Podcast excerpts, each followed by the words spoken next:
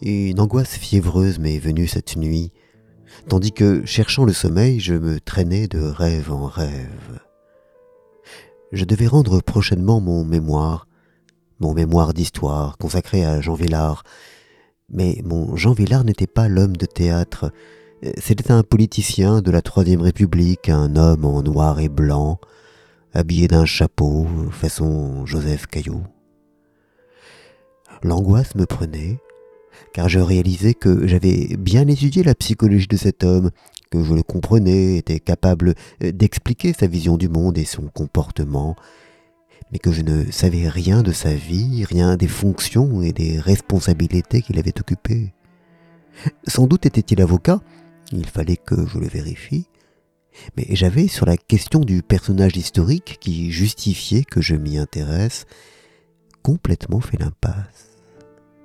À quelques heures de ma soutenance, je découvrais ce trou béant dans mon travail.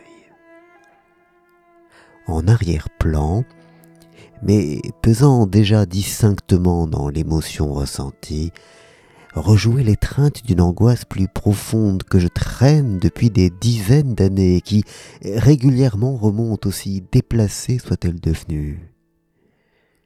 Je marche dans la rue pour aller m'inscrire à l'université, à la Sorbonne précisément, ou plus exactement pour y demander la prolongation, le renouvellement d'un emploi que j'occupe depuis un certain temps et pour lequel je n'ai pas vraiment les titres nécessaires.